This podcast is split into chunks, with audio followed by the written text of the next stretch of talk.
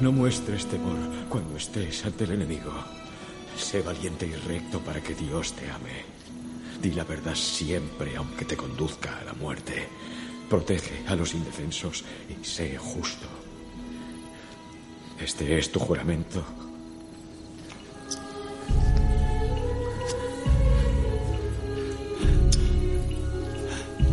Y esto es para que no lo olvides. ¿Le supondría un problema trabajar para un hombre negro? ¿Usted y yo viajando por el sur? Habrá problemas. Prométeme que me escribirás una carta. Te lo prometo. Qué cosita tan mona. Que eres una monada. ¿Mm? ¿Cómo te llamas? Cosa bonita. Furia. Volveré. ¿Qué tal? Más agudo. ¿Puedes ir más agudo? Si canto más agudo, solo me oirán los perros. Inténtalo.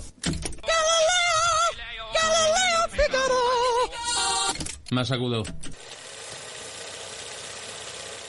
No puedes esconderte para siempre, Luke. No lucharé contigo. Entrégate al lado oscuro. Es la única forma en que puedes salvar a tus amigos.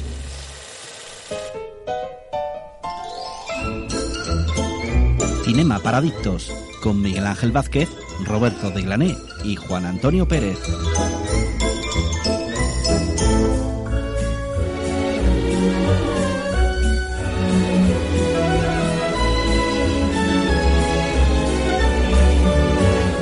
Hola, ¿qué tal?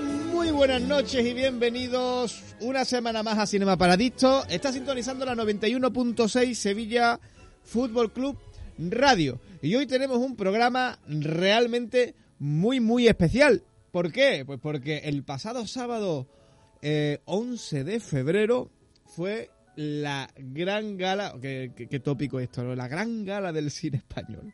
Eh, la gran gala del cine, eh, los fueron los premios Goya, eh, se hicieron aquí en Sevilla una gala que y no se sabe muy bien cuál es la fórmula de estos Goya que, que cada año suben la audiencia. Están todos los premios de todo eh, el globo terráqueo bajando de audiencia y aquí en, en los premios del cine español, en los Goya, subimos la audiencia año tras año. Gran, eh, grandes datos de audiencia en la gala de los Goya, la segunda que se hace en poco tiempo en Sevilla. Y además, la gala tuvo sus más, tuvo sus menos y tuvo una gran ganadora, con lo cual nosotros no- nos alegramos mucho, que fue Asbestas. No diré yo que el que ganó la porra fui yo, porque estuve repasando el programa anterior. Así que hoy eh, repasaremos todo lo que fue esa gala de premios Goya, todo lo que pasó, eh, tanto lo que fue la gala como, como las premiadas. También hablaremos un poquito de la, de la polémica. No sé si se habrán dado cuenta ustedes, habrán leído en redes sociales que algo pasa con Netflix. Vamos a repasar un poquito lo que pasa con, con Netflix, dar nuestro punto de vista y hablaremos también de los estrenos. Todo eso y mucho más, acompañado con la mejor compañía que uno puede tener. Damos un besito a Juan Pérez J desde aquí, que dentro de poquito, la semana que viene, seguramente se incorpore ya con nosotros. Pero al que sí tenemos al otro lado del hilo telefónico es a nuestro queridísimo amigo, la voz galán, Roberto de Glaney. Buenas noches. Soy tu mejor compañía, entonces, que estaba aquí Sí. emocionado. Muy buenas noches, ¿qué tal? Bueno, ¿Cómo estás? está, está Elena López en los mandos técnicos. Sí, sí, sí, está Elena. Me alegro mucho de haberla escuchado por fin, después de tanto tiempo. Que... A Elena siempre es un gusto, ¿eh? Siempre, siempre es un gusto. Hombre, a ver, a Vicky, a Edu, en parte también. Bueno, pero pero Elena un poquito más. Elena es Elena, ya está. eh, lo siento, tengo que decirlo desde aquí. Y, hombre, estabas comentando, además, muy buen apunte, que la gala de los Goya ha ido subiendo la audiencia, mientras que eh, otras galas de premios, por ejemplo, los Oscars o los. Globos de Oro, Mm. han ido bajando. A ver, eh, también es, tiene, tendrá que ver también, porque al final las galas más o menos son las mismas, la conexión con el cine español yo cada- creo que cada vez es mayor.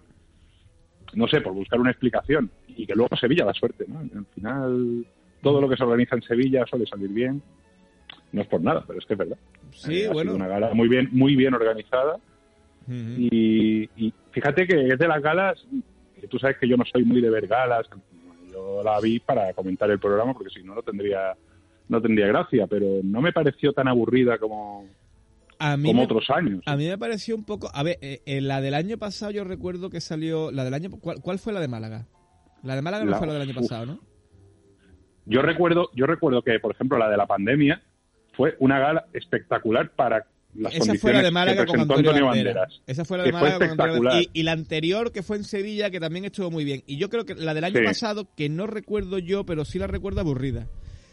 Y este año, ver, la gala tiene sus altos y bajos. Ha tenido sus altos y bajos. A ver, las galas de Es un poquito descafeinada ¿eh? este año, pero, pero aún así, oye, funciona, funciona, el público Sí. se queda, el público la ve y, y incluso la, disfrutamos, yo, yo la disfruté, ¿eh? la gala. También influye los momentos, joder, que estaba Juliette Binoche como invitada especial, eh, los, el a decir. Te, te- te ¿Eh? digo una, te digo una cosa, la, la- Sí, fue- fue nadie poco ve los tosco el Goya por Juliette Vino. No, hombre, pero le da, le da, yo creo que le da prestigio a estos premios. Juliette Binoche es una de las mejores actrices. Sí, pero, pero me refiero mm, a ojos de medir el dicho act- claro, a, a- a ojos de medir el share, eh, yo Mm. creo que la presencia de Juliette Vinos para el gran público, a no ser que, que- que sea cinéfilo como somos nosotros, pero la mayoría del, del público Bueno. que yo imagino que habrá visto la gala no lo es, eh, Juliette Vinon no es una gran... No, pero bueno, ahí estaba. A lo mejor luego- puede ser que se haya, se haya juntado también la, la repentina muerte el día antes de Carlos Saura, es que que, eso te iba de ella. es que eso te iba a decir el momento Carlos Saura, que además, qué Claro. casualidad,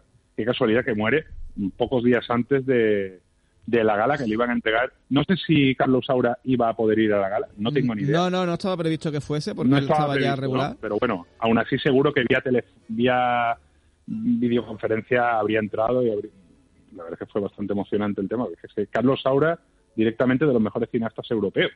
Sí, ya, sí, no, ya no españoles, ya que este, completamente. este hombre- Hace relativamente poco, además, la gente que pueda rescatar, nuestro antiguo compañero y, y- y lo queremos una barbaridad, Daniel Lorenzo, y el doctor Frunna en, en el Cine Manicomio, Cine en Manicomio, Twitch. sí. En Twitch y en YouTube lo puede, lo puede encontrar y ser un yo lo, especial yo lo de he visto Carlos en Saura YouTube porque yo. Twitch, tú sabes que yo Twitch, yo soy un viejuno y Twitch no lo uso, pero YouTube sí. Y Sí, sí, yo sé que sí tú eres, visto tú eres de Facebook y de... Y de No, ¿de Facebook y de qué? Si yo. Facebook no lo uso. yo, soy, yo soy de YouTube. De 20. De 20. ¿20? Tú eres, Nunca tú eres, tú eres el, de los que, viejo ya. Tú eres de los que toda- de los que to- de los que A mí, cuando me dicen- dicen, a, mí, a, a mí cuando me dicen foto 20, ni idea, es que yo nu- nunca tuve 20. Ah, nunca tuviste Nunca me- 20. O sea, Que tú- va, a ti ya pilló 20 ya- te, te, te, pasó, te, te, llegó viejo. No, 20. 20 es de la época de mi hermano, eh, y, de pequeño. la, y de la mía. Bueno, y de la tuya, pero que tú también serías mi hermano pequeño. No, 20 me, pilló, ¿qué edad 20 me pilló ya Miguel Ángel entrando unos añitos, ya, ya para la foto delante del espejo del baño y esas cosas. Hombre, nunca he sido de eso, pero tú me entiendes. Bueno, bueno, el, el, el Messenger, los zumbidos del Messenger, ¿no, Roberto? Eso sí lo he tenido. Eso ya, eso ya es Hombre. Roberto. Bueno, vamos a dejarlo, vamos a dejarlo ahí. Eh, Roberto, que si al final no, no- no- no- nos liamos a hablar aquí de tonterías y, Que tú y yo hablamos con las piedras, y Miguel. pasa, claro, y pasa el tiempo. Eh, oye, Robert, ¿qué te parece si antes de empezar, porque también vamos a hablar de lo de Netflix, pero yo no sé, a lo mejor... A si ver, Netflix- hay que hablar de lo de Netflix primero, porque es la plataforma, posiblemente, o no, posiblemente no, seguro, con más suscriptores del planeta. De momento. Y de momento sí. A partir de este momento puede que baje bastante Bueno, y hay que hablar de esa polémica. Mm, y luego entraremos en profundidad, que también yo creo que uh, al final un poco de razón tienen todas las partes, pero bueno, ya entraremos ahí. Daremos Ah, nuestra hay- opinión. dar- daremos diferentes, diferentes enfoques del, Sí, del sí, tema. sí, sí. ¿vale? Eh, antes de todo eso, eh, Roberto, te tengo que decir que, como ya sabes, nuestra queridísima Elena López está en los mandos técnicos y tenemos que empezar por dónde, Roberto, da paso tú. Bueno, pues vamos ahora directamente a los estrenos. Vamos allá.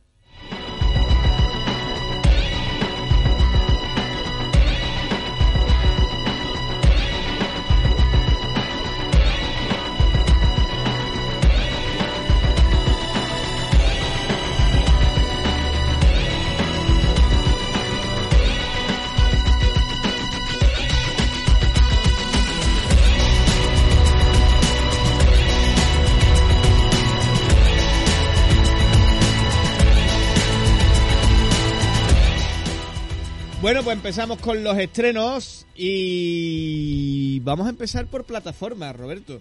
Vamos a empezar por plataformas, pero no Netflix. este, esta semana no tenemos HBO, ningún, ¿no? tenemos ningún estreno de Netflix que decir. Estoy en huelga con Netflix. Eh, ya, ya digo por dónde van a ir los tiros. Y vamos a hablar de, mm, de HBO. Eh, semana también importante de estreno. Y, y quizás no tanto en plataformas, pero he querido resaltar esta porque se estrena una serie de animación, Roberto, española, que se llama Pobre Diablo, que va, mm, que va a seguir las andanzas de un chaval normal y corriente, salvo por el hecho de que resulta que es el anticristo. Y entonces, eh, cuando acaba de cumplir 665 meses, que por cierto, 665 meses tendría cincuenta y tantos años el chaval, pero bueno, vamos a correr un tupido Sí. velo para que en el guion esto cuadre bien, ¿vale? Eh, al cumplir el, el, el mes 666, se le vendrá el diablo y se tendrá que convertir en el anticristo, aunque él lo que quiere es, es- es bailar y cantar en Broadway. De esto va la, la serie, cosa que me parece maravilloso. Te explota la cabeza. Está Elena López diciendo que le explota la cabeza, pero Elena López le va a explotar más la cabeza si te digo quiénes son los creadores de la serie. Porque los creadores y dobladores de la serie son Actores de doblaje. Y actores de doblaje. Perdón, vale, perdón, Roberto. Es que Roberto es actor Ahí, de ahí. doblaje y como digo, No, no, yo no lo soy, yo no lo soy, eh, no de lo la- soy, bueno, pero, son actores de doblaje. Pero estudiaste, estudiaste. Eh, Joaquín Reyes y Ernesto Sevilla son creadores y también ponen la voz en, en la serie. Aparte de ellos, también está por ahí Ignatius Farray, que es el que hace de, de demonio. Ostras. Eh, Gakian No, y no Verónica sabía. Forqué. Ostras, Verónica Forqué, mm, claro, ¿cuándo grabaron esto? Eh, no, eh, bueno, no creo que haya resucitado, pero... eh, No, no, que no lo digo por eso. joder. ¿sabes? No, pero es por saber más o menos el tiempo. Joder, Miguel Ángel, de verdad. No, claro, sí, eh, un broma, ¿sabes? O sea, humor de... No, no pasa nada. Verónica Forqué. Humor eh, que no venía Eh, eh, eh, es que me estaba Elena diciendo algo y no, y no- eh, Humor negro, sí, sí, Elena, humor negro, la verdad. Las, las cosas como son. Pero No, bueno, humor negro no, porque mi pregunta iba en serio. eh, eh, eh, bueno, ¿cuánto lo- Sí, ya, ya, entiendo, entiendo. O sea, me Claro, refiero que a lo mejor lo grabaron hace dos años, hace un año, Seguramente, seguramente. Seguramente lo grabaron hace antes. Porque es que Verónica Forqué, a no ser que sea, será la hija, tío. O sea, es que, o sea, estas cosas son Uf, las es que me cosas del directo. mucho, Estas son las cosas del directo que mm, Ahora lo comprobamos mientras seguimos avanzando, si quieres. Sí, porque yo quiero, yo quiero saberlo. Yo, yo estoy deseando saber si es Verónica Forqué, la Claro, Verónica claro, Forqué claro, que conocemos o, o algún familiar, su hija o lo que sea. Hombre, porque la cosa está complicada, ¿sabes? Pues sí. El caso de todo esto, Robert, que se nos queda un, un silencio incómodo por aquí, es que esta, se estrena el 17 de febrero en, se estrena el 17 de febrero el, 17 el 17 de febrero en, en HBO. Así que, bueno, HBO, que es la plataforma que está pujante últimamente con The Last of Us y que todo el mundo la pone como referencia por toda esta política de Netflix y que además ahora se está entrando en estas incursiones eh, como una serie de animación española. Hace poco sacó un reality de Traitors que está bastante bien con... HBO, HBO parece que nos pague, pero es que es una pasada lo de HBO. O sea, HBO está sacando un contenido, bueno, como nos tiene acostumbrados, pero bueno, antes le podíamos achacar que le faltaban cosas, es que ahora ya es que te está sacando unas, una pedazo de serie o varias pedazos de series mm, en poco tiempo, ya no solo de las tofas, es que eh, Sí, de. White Lotus, es que hay, es que hay series impresionantes Ah, nuevas. En HBO, HBO ya no- es calidad, es calidad. ya no hablo de las series míticas de Los Sopranos y todas estas, no, no, sino de series de ahora, vamos. Sí, sí, pues tío, te confirmo, te confirmo que es Verónica Forqué de verdad. Eh, La que dobla y hace un personaje en, en la serie. Claro, que Verónica, Verónica Forqué, ya ves, una de las mejores actrices españolas de la historia. Sí, sí, y no sí, pero que- descartamos algún día hacer algo relacionado con ella, de alguna Bueno, peli. podríamos o- hacer. Verónica Forqué tiene un especial, ¿eh?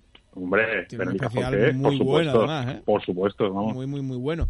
Pero bueno, ahí está la, la serie de Pobre Diablo de HBO, que, que- que nos ha quedado ritmo, Roberto, necesito ritmo. Venga, dame ritmo, vamos Venga, a ritmo, cine. vamos con el ritmo y además vamos con una peli, iba a decir sueca, sí, es una peli sueca. eh, bueno, el director eh, Ruben Östlund, no sé si has visto la peli de Square, que desde aquí la recomiendo, está Sí, muy sí, bien. sí, creo que está en filming, si, si no recuerdo mal. Sí, sí. Y en este caso nos trae eh, una película Cannes, ¿eh? nominada. Esa película Se llevó. Cannes, se llevó Cannes después. Y en este caso viene una película, El Triángulo de la Tristeza, eh, nominada a tres Oscars, entre ellos Mejor Película. Y es una película sueca, pero ojo, es que ahí hay varios países. Está ahí Alemania, eh, estoy viendo por aquí Suecia, o sea, Suecia, Francia, Reino Unido, Alemania. Una coproducción de, de estos cuatro países. Y lo que hay que decir sobre todo que es una película que está nominada al Oscar a Mejor Película, Dirección Sí, y lo guion acabo original. de decir, lo acabo de decir. Ah, Lo vale, acabo de vale. decir que nominada a tres Oscars, entre ellas Mejor Película, y con un reparto muy variopinto, eh, que podemos encontrar incluso a Woody Harrelson por ahí. Así que en este caso pues nos cuenta una sátira, una comedia negra, eh, conociendo a este director, ya habiendo visto algunas pelis suyas, A mí me gusta tiene que ser bastante negra. Sí, sí, sí. Sí, sí, a mí también me gusta muchísimo. Y, y nos cuenta, pues, cómo eh, una pareja, digamos, de estos, los influencers de ahora, ¿no? Que, que van por ahí, son invitados a, a un lujoso yate, a un crucero de lujo, y la tripulación, pues, está todo el rato pendiente de las cosas que necesitan, etcétera, etcétera. Pero el capitán está irreticente, ¿no? Como que se niega a salir de la cabina. Y, y ahí en la cena de gala va a pasar una serie de acontecimientos, un giro inesperado, que, que va a desencadenar en una tormenta y ahí va a pasar algo que se va a liar parda. Ahí se va a liar parda. eh, no sé si has visto el tráiler, es bastante loco. Sí, sí, sí, y se, y se va a liar. A ver, eh, a liar con Rubén Oslund lo que podemos ver, eh, seguramente veamos una, una comedia muy ácida, Negrísima. muy, muy absurda, muy negra. Eh, si, no habéis- si no han visto The Square, eh, yo particularmente la, la recomiendo, eh, que es una comedia negra maravillosa. Y El Triángulo de la Tristeza eh, es una sátira, es una comedia negra que, que, que parece que, que incluso está bastante, bueno, que está bastante mejor que, que The Square. De hecho, viene con mejores críticas incluso que The Square. The Square, Bueno, pues, recordamos que fue la- una película con la que se llevó la Palma de Oro en Cannes y estuvo nominada en, en los premios Oscar. Con esta película, sal, eh, con todo pronóstico en contra, a favor, etcétera, pues se ha colado los premios Oscar en mejor película, dirección y guion original, que ojo, que son No suelen este, tre- ti- tres este tipo de películas, gordísimas. este tipo de películas con tanta comedia negra no suelen estar ahí nominados a mejor película. Es Pero, ojito, porque es que no, no está en película en película internacional, pero yo no, entiendo... no, está en película. Porque yo entiendo que, que Suecia no la ha mandado al... a- no, no ha sido la opción de Suecia para mandar a, a- al Oscar, entiendo. Mm. Cuando no está en mejor, cuando está en mejor Hombre, película, no, no, mejor no tendría lógica, pero bueno, está, ahí está. Bueno, Está ahí en mejor película. Ahí lo tenemos. Pero Otro vamos, que sin, sin novedad en el frente está nominada a ambas categorías, ¿no? Mejor película y mejor Sí, película. pero todo depende. Pero esto es como todo, Roberto. Es igual que. Claro. Esto depende de qué película manden los países. Claro, Si no España no, sepa, mandó no mandó asbestas, por ejemplo. y- España mandó, mandó a Alcarrás, ahora entraremos en, en eso, ¿eh? en la ida de vacío de Alcarrás y todo esto. Y no, y no, y no asbestas, por ejemplo, a lo mejor, que, ojo, que llega a mandar asbestas y a lo mejor tampoco entra, ¿sabes? Bueno, pero en teoría, en teoría es una película que yo creo que habría encajado más con los gustos de allí. a todo lo pasado, claro, también Alcarrás viene de llevarse la Bernilale, pero ya, ya, ya entraremos en eso. Vamos con otro, con otro estreno. Roberto, mira, se llama Ellas Hablan.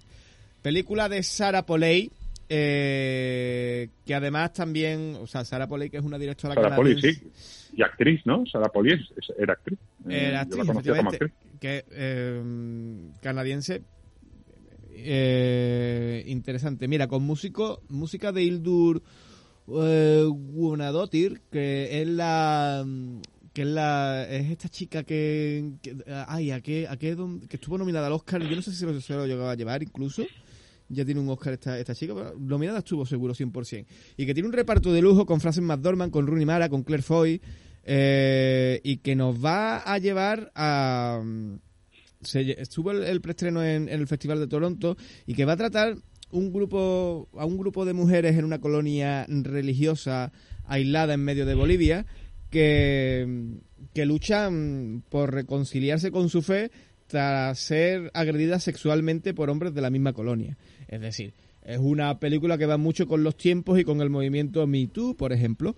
Eh, Y tiene un repartazo, ¿eh? Repartazo. tiene un repartazo, es una película que está nominada también a Mejor Película en, en los premios Oscar y está nominada también a Mejor eh, Guión Adaptado. Eh, tiene un repartazo, viene, se coló ahí en Mejor Película, viene de estar nominada también todo el reparto, evidentemente en los A, en los Critics Awards, todo lo que es el repaso de, mm, de premios y con la crítica evidentemente evidentemente a favor. Una de esas películas que no nos podemos perder y es que está el cine actualmente lleno de grandes películas porque esta que nos deja de de ellas hablan y, y la que hablábamos del Triángulo de las Tristezas se vienen a unir a los Fabelman de Spielberg o a, La Ballena de Darren Aronofsky con, con Brendan Fraser eh, a Almas en Pena de Inisherin de, de McDonald's que, mm, eh, que también la tenemos por ahí pendiente hacer un, un especial de este director Eh, hay ahora mismo muchísimas cosas la Babylon de, de Chazelle que, que no está nominada a Mejor Película No, no, o la, desde o la luego, propia o sea, ya o la el- propia de la- Shyamalan que tampoco está por ahí esta de... Bueno, que... hay muchísimas hasta- películas en el cine actualmente. Hasta hace un tiempo era real. O sea, no sé qué ver en el cine. Es que tienes variedad y calidad. Sí, hay, sí. hay para elegir y además hay muy buenas pelis. Que, la gente vaya al cine porque es que, es que merece, merece la pena. Hay películas para, para disfrutar. Mira, ¿y sabes una película que va a traer mucha gente en el cine, Roberto? Pues como sea la que yo pienso, tengo mis dudas. ¿eh? Hombre, pues, pues, hombre, yo entiendo que, a ver, eh, sí, yo sé que, es el, que, que no es el gran personaje de la factoría Marvel, pero es que Claro. viene el estreno de la semana, Roberto. Hombre, el estreno de la semana, El- ¿por quién viene patrocinado? Miguel Ángel, de verdad, vamos a decir qué cines son, porque son los mejores cines de, de la provincia de Sevilla. Los cines, Al Andaluz de Bormujos, efectivamente, en el centro comercial Mega Ocio. Y como ya saben todos nuestros oyentes, ponen a nuestra disposición un pase doble para ir a los cines por La Patilla. Cuando queráis, a partir de, de que os nombremos el, el ganador, pues la semana siguiente ya podéis ir al, al- ese- podéis canjear ese pase doble en las taquillas de los cines Mega Ocio. Que por en cierto, Twitter Roberto, está, que nos mencionen en Twitter, eh, comenten con nosotros el programa. Sí, dime. que te iba a decir de los cines Mega Ocio, que esto mucha gente no lo sabe.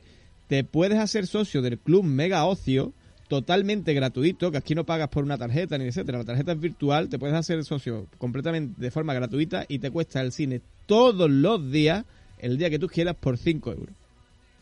Nada más y nada menos. O sea que más fácil para ir al cine en el Mega Ocio no lo tienen. Pero si aún así quieren ir gratis, pues en nuestro Twitter podéis responder a la siguiente pregunta, que es ¿qué fue lo mejor de la última gala de los Goyas para ustedes? Un está, momento, que nos comente, bueno, una comenten con nosotros la gala de los Goya. Claro, que, o que En comente. ¿Qué, qué fue lo mejor para ustedes de la gala de los Goya? Nos lo decís, que fueran en Sevilla. La canción de Pablo López.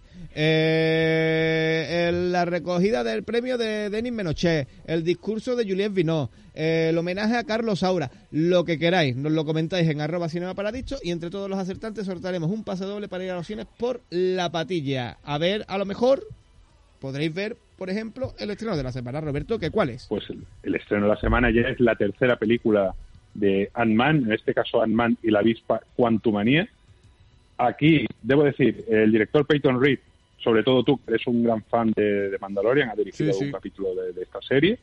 Y ah, volvemos a hablar de repartazo, porque en esta ocasión, bueno, los habituales Paul Rudd y Evangeline Lilly, pero es que luego tenemos a Michelle Pfeiffer, a Michael Douglas, tenemos a Bill Murray, o sea, ahí tenemos Sí, un bueno, repartazo importante. también, también es de los... Sí, sí, también, también apareció en, en otras pelis de Marvel, ¿no? Y Bueno, en, en Ant-Man, de hecho. en Ant-Man, en Ant-Man y la avispa. En la, Y en la primera y en la primera también. Y en la primera también, no me acordaba que en la primera Sí, también sí, sí. ah, eh, no recuerdo el nombre del personaje, pero aparece.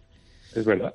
Bueno, pues en este caso, eh, al final se eh, exploran el reino cuántico. Donde interactúan con unas criaturas extrañas y se embarcan en una aventura que va más allá de los límites que ellos creían posible. Hasta aquí lo que cuentan del argumento, porque no hay nada más.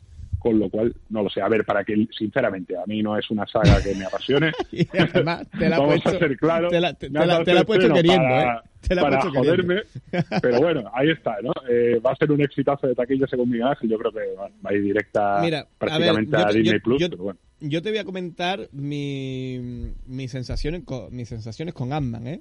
Yo creo que eh, va a ser una película, no sé, hablo por sensaciones. A lo mejor otros que estén actualmente siguiendo más y mejor el universo cinematográfico Marvel que yo, lo puedan, lo puedan hacer mejor que yo, ¿no? Pero yo creo que va a ser una película importante dentro de esta fase 5 que va a dar, que va a abrir el, el tema de, o yo creo que va a ser importante porque tiene que empezar a abrir mucho más el tema de, de los multiversos, de lo que ya hemos visto en Doctor Extraño y, y- y todo lo demás. Y yo creo que Marvel quiere o, y Paul Rudd también pone de su también pone de su parte para hacer de, del superhéroe hormiga de Ant-Man el eh, un buque insignia para ellos. Eh, otra cosa es que es que lo consigan realmente. A ver cómo, cómo, cómo funciona. Hombre, a ver, si han hecho una cinco- tercera, una tercera película será porque las otras han funcionado. más. Claro. Si es verdad que esta fase 5, Roberto, ha estado funcionando de Marvel, a lo mejor no tan bien como ellos esperaban, pero ni mucho menos están teniendo malos resultados, ¿eh? Así que... No, sí, yo creo habrá que pelis de Marvel mm, con malos resultados, pocas, ¿no? Bastante pocas. Poquitas, poquitas. Casi todas salen rentables. Poquitas. Recordamos la recordamos la pregunta. Coméntanos en cinema en arroba cinema paradicho qué fue lo mejor de la última gala de los Goyas para ti. Entre todos los que respondáis, sortearemos un pase doble para ir a los cines al Andaluz por La Patilla. Y ahora, Roberto, pasamos de los estrenos y nos vamos a meter de lleno en la polémica de Netflix. Vamos allá.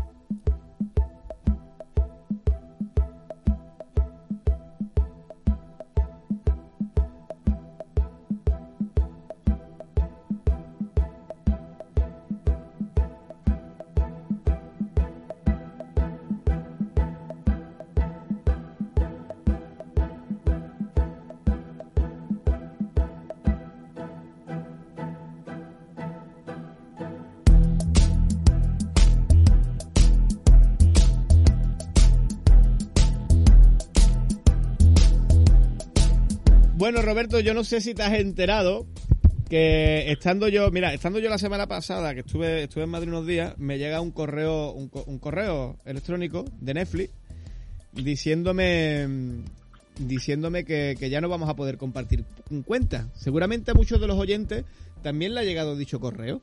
Eh, y que ahora pues y que Netflix- aprovechen, los que tengan Twitter, que aprovechen y busquen un tweet de, de la plataforma Netflix, que en 2017 decían Love is sharing a password. Sí, sí. Es- súper famoso. Es compartir, Sí, sí, sí, es compartir claro, cuentas. Compartir la, contraseña. la- contraseña cuenta. de, de, de, de, de Quentin, iba a decir yo, de, de, de, Quentin, Tarantino. de Netflix, de Netflix, perdón. Eh, perdón. Eh, bueno, eh, si lo sabéis, la, eh, estamos dentro de, un, de una prueba piloto. España, de hecho, es uno de esos países donde tanto las productoras como las plataformas hacen muchas pruebas pilotos y tenemos el dudoso honor de, de ser los conejillos de Indias en esta prueba junto con Canadá, Nueva Zelanda y Portugal. Y somos los únicos cuatro países donde Netflix está probando, está probando esto. de- Una pregunta, claro, es que aquí, una, perdón que me interrumpa, yo no sé si, es que claro, no lo sé, no lo sé, no tengo esos datos ahora, no sé eh, los países donde más se comparte cuentas, ¿sabes lo que te quiero decir? Porque a lo mejor España, España seguro, ¿no? Yo creo, yo no conozco a nadie que tenga plataformas y no comparta cuentas, En. España se, Eh, se- se comparte muchísimo. No sé, leí un artículo. comparten no lo- todo. Eso no, no lo tengo yo por delante, ¿eh? pero, pero sí es cierto que leí un artículo en general. Sí es cierto que Netflix es la plataforma que más se comparte cuentas. Yo soy sincero, yo la única plataforma que tengo que no comparto es Prime Video. El resto las comparto Claro, todas. eh, Contigo comparto Disney Plus y Filming. Y Filmin, eh, sí. Netflix la comparto.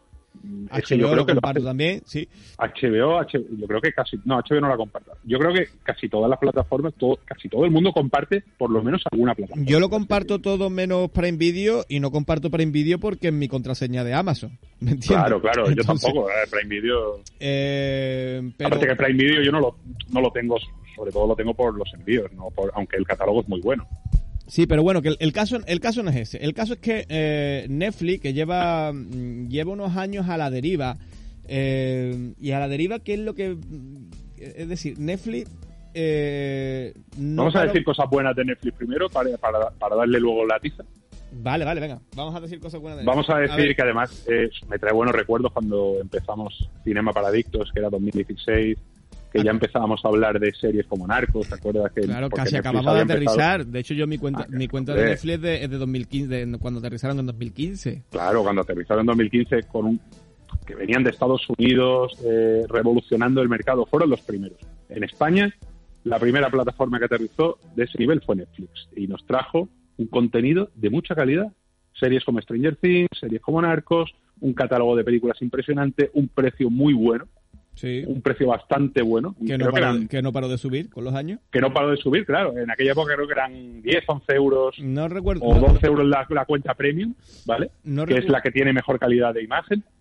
Eh, pero claro, Y que podías compartir Con- con, cuatro personas. De hecho, y que podías compartir con cuatro personas. Luego también como aplicación, debo decir que es la mejor. O sea, como aplicación en cuanto a funcionamiento, rapidez, calidad de imagen, es la mejor. ¿Qué pasa? Que poco a poco los eh, pues HBO, mm, eh, Prime Video, por supuesto, Filming que ya estaba, ¿no? Filming, aunque es Sí, totalmente diferente, le- no, no, se puede comparar. mucho, pero sí no, Disney- es competencia Disney, directa, Apple. sí, competencia directa, HBO, Prime Video, bueno, Apple, Disney. Disney, sobre todo Disney y HBO, ¿no? Porque Apple también tiene un contenido radicalmente diferente a lo que tiene Netflix, muy, muy HBO. selecto, etcétera. El, el caso de Sí. todo esto, Roberto, es que hay ya mucha variedad de plataformas. Hay ¿de mucha variedad. Hay mucha muchas variedad de plataformas como plataformas. HBO están creciendo en calidad. Y, y- Sí. y Netflix ha llegado un momento en el que yo la pandemia le vino bien, la pandemia, las plataformas y todo esto le ha venido muy bien. ¿Qué es lo que pasa? Hasta que lle- llegó un momento en que Netflix para, paró de crecer. Y no solamente llegó ese momento en el que Netflix paró de crecer, sino de que Netflix invierte muchísimo dinero, muchísimo dinero en producción propia. ¿Vale? Esto lo hablamos muchas veces en el programa, que es decir, eh, estos directores que de repente las productoras normales no le daban dinero para hacer películas, de repente Netflix le, le- le cascaba 300 millones. Estas cosas tan locas que hace Netflix como comprar por una millonada los derechos de, de Glass Onion, de, de Puñales por la espalda, o de darle 300 millones a, a, a Cuarón para que haga Roma, o de darle Claro, pero 300 que al final, eh, claro, hablamos de dinero, pero que yo también ha- agradecido a Netflix por haber confiado, por ejemplo, en, en Scorsese, por ejemplo, Sí, con el sí, irlandés. sí, Roberto, sí, muy agradecido, pero el, el caso aquí es que hablamos de que es una compañía que el último año que, que tiene una de- que acumula una, No, no, una de- deuda tremenda. de, Sí, sí. 14.500 millones eh, de Mm. dólares, ¿vale? Eh, ¿Qué es lo que ocurre? Que ellos han dejado de crecer y la única forma que ellos que ellos ven para seguir manteniendo, digamos, esta rueda de, de- de producir tantísimas cosas que también te digo que podían hacer eh, o el intento de que sus producciones más gordas la pasaran por los El cines. problema, a ver, el problema de Netflix, creo yo, aparte de, de- claro, esto no lo voy a decir como un problema porque aunque no hayan salido rentable producciones como, como Roma, como El Irlandés, pero al final están ahí en el catálogo y para mí son películas que merece mucho la pena tener. Pero el problema de Netflix ha sido más que quizás sea la plataforma que más contenido saca con diferencia, pero mucho de ese contenido es contenido eh, Basura. digamos mediocre. Digamos, a ver, que no me gusta decir basura porque bueno, al final cada uno tiene su gusto, pero un contenido mediocre. Y eh, ahí está, no, no voy a decir qué tipo de documentales sobre la vida de cierta famosa o tal y cual o serie, en fin, todos lo sabemos, todos sabemos qué tipo de contenido saca Netflix, saca muy buen contenido, te- tiene, tiene series como Mindhunter, tiene series como Stranger Things, pero también te saca, en fin, mucho contenido mediocre, muchísima, muchísima cantidad de contenido mediocre, y a diferencia de HBO, HBO tiene un, un catálogo mucho más pequeño, pero de mucha mayor calidad. Y eso al final la gente hace que, que diga, ah, pues no me dejan compartir la cuenta, pues me doy de baja, porque no veo que esto... A ver, esto puede sentar un precedente también para que el resto de plataformas hagan lo mismo, no lo creo. No lo creo porque no les conviene. A ver, que van a eh, perder. eh, pu- puede ser. eh, date cuenta que cuando llega el resto de plataformas, Netflix es la más, es la más grande con, con Sí, diferencia. Es, la, plataforma que más gente tiene con diferencia. Para mí no la que ma- la que mejor catálogo tiene, pero sí es verdad que es la, es la que todos los días te estrena algo nuevo. Te estrena, pero no algo nuevo, te estrena cinco cosas nuevas Netflix todos Sí, los sí, días. ¿eh? totalmente. Eh, la mayoría de ellas pasan desapercibidas para el 90% de la, de la gente. Eh, ¿Qué es lo que ocurre con esto? Pues que lo que va a pasar ahora, pues, por ejemplo me, me va a pasar a mí, que yo comparto cuenta, yo tengo la, la, la, la cara, ¿no? La, con, con tres premium. con- la premium, con tres personas más. Eh, pues pro- muy probablemente... Que son 18 pavos al mes. Claro. Y ahora Netflix quiere que pagues 5,99 más adicional por hogar. ¿Vale? Al- Claro, a ese precio. Evidentemente, eso la gente se lo ha tomado. Pues como se lo va a tomar, pues mal. Pues ¿por qué? Pues porque todas las demás plataformas juntas, es decir, si tú coges HBO, Prime Video, eh, Disney, etcétera, y juntas todo lo que te cuesta Claro. el año, te sale menos. te sale menos Netflix- de lo que te cuesta A ya ver, actualmente la cuenta premium de Netflix. Perdona, yo, yo entiendo que cada que vale, que Netflix diga, oye, lo justo es que cada uno tenga su, su cuenta. Vale, perfecto, pero si, si estás sacando una cuenta premium con, para compartir cuatro pantallas simultáneas, ahí Netflix tiene que pensar que, que esas cuatro pantallas simultáneas seguramente va a haber más de más de una persona que comparta cuenta. Eso es, esto es A ver, de hecho- porque porque la- las otras, perdona, las otras versiones que, que ofrece Netflix, ahí sí que voy a decir la palabra basura. Porque, ¿qué dices? Cinco- 5,99 euros al mes, calidad que, ah, que ni siquiera, no sé si llega a 720p o HD, no lo sé, con anuncios, con un catálogo reducido. Con un catálogo Luego- reducido, sí, sí. Luego me propones la otra que, que para mí sigue siendo cara porque te ofrece, tampoco llega a 4K y, y creo que son dos pantallas o una pantalla, no, no me acuerdo muy bien, creo que es una pantalla. Eh, eh, es que no puede ser y, y la más cara son casi 18 euros al mes, que me parece un precio bastante caro para, para lo que es el contenido de Netflix y para lo que ofrece. Ojo, que, no, que si el contenido fuese espectacular, yo sería el primero que diría, oye, estupendo, mm, 18 pavos por la cuenta premium. Bien. claro, es de- eh, yo es que creo que Netflix, eh, a ver, es que claro, eh, aquí vamos a opinar nosotros que qué qué sabremos nosotros sobre estrategia financiera que no sepa Ni idea. ¿Sabes No lo que te quiero idea, decir? claro. Ah, porque a lo mejor no, eh, porque todo el mundo ve que, Pero que- nosotros que hablamos parece un- como, como, sí, pero todo el mundo ve que parece como un tiro en el pie. Ahora bien, yo lo que le digo a Netflix, ¿qué, qué, qué ocurre con Disney? ¿Qué ocurre con Prime?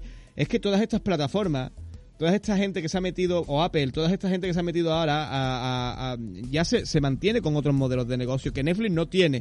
Netflix es simplemente este modelo de negocio. A ¿Qué ver, yo ocurre? creo que Netflix Si pudiera... puede- Déjame terminar, Roberto. Si- Sí, sí, que no, yo no te veo y no sé si estás solo. que mejor estrategia para Netflix hubiese sido, bajo mi punto de vista, humilde punto de vista, es que todas esas películas donde se gasta una millonada y que pueden funcionar bien en los cines, ¿por qué no lo lleva a las salas grandes, tío?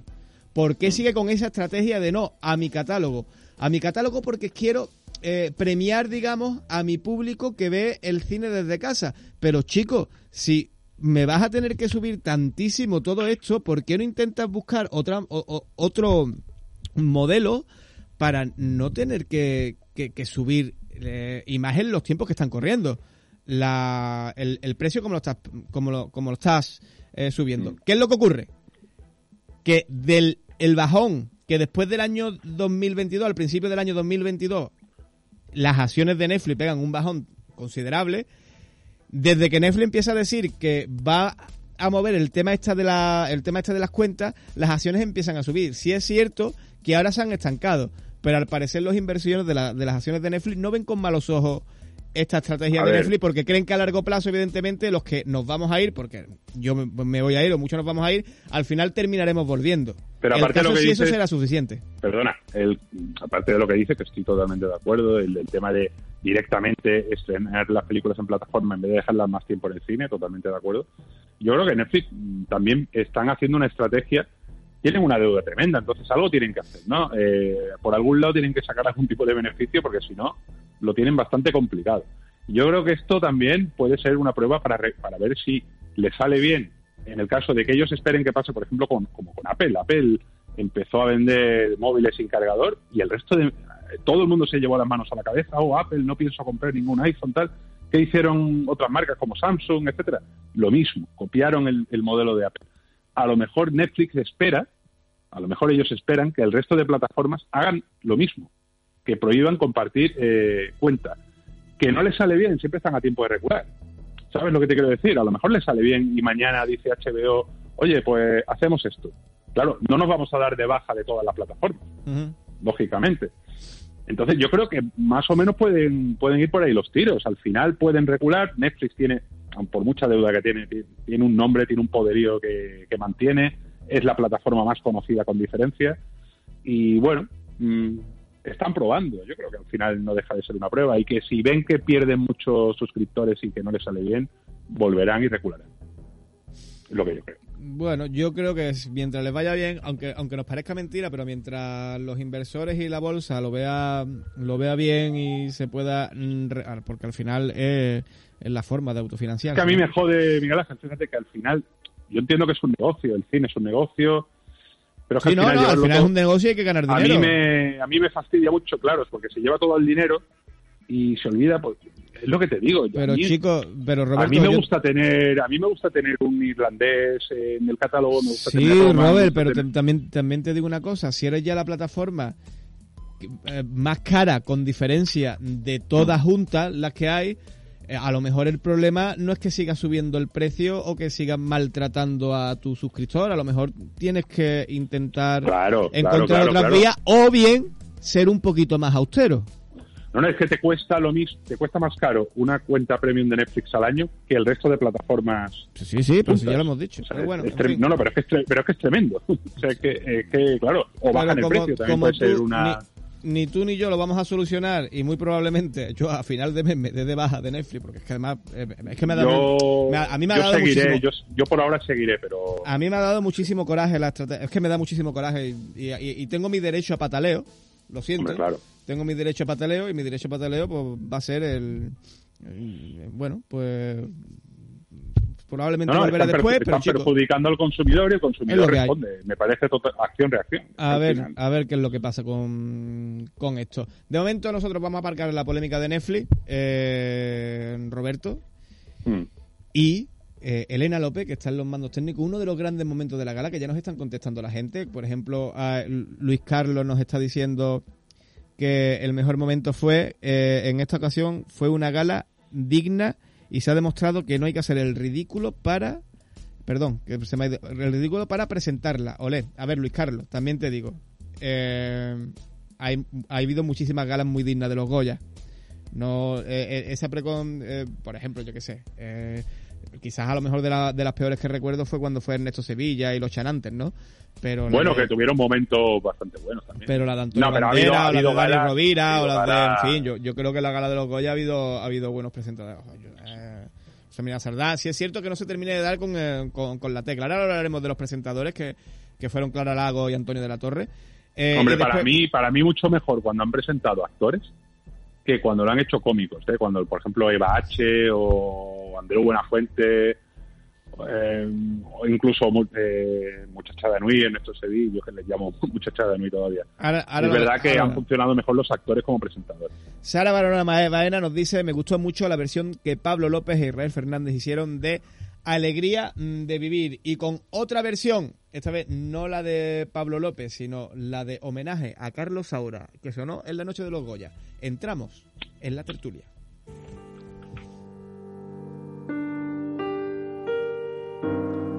En esta noche me gustaría invitarlos, invitarlas a regalar unas palmas, un canto, alegría para celebrar la vida del maestro Carlos Saura. Bienvenidos a nuestra fiesta. Hoy en mi ventana brilla el sol y el corazón se pone triste contemplando la ciudad. ¿Por qué te vas? Como cada noche desperté pensando en ti y en mi reloj todas las horas vi pasar. ¿Por qué te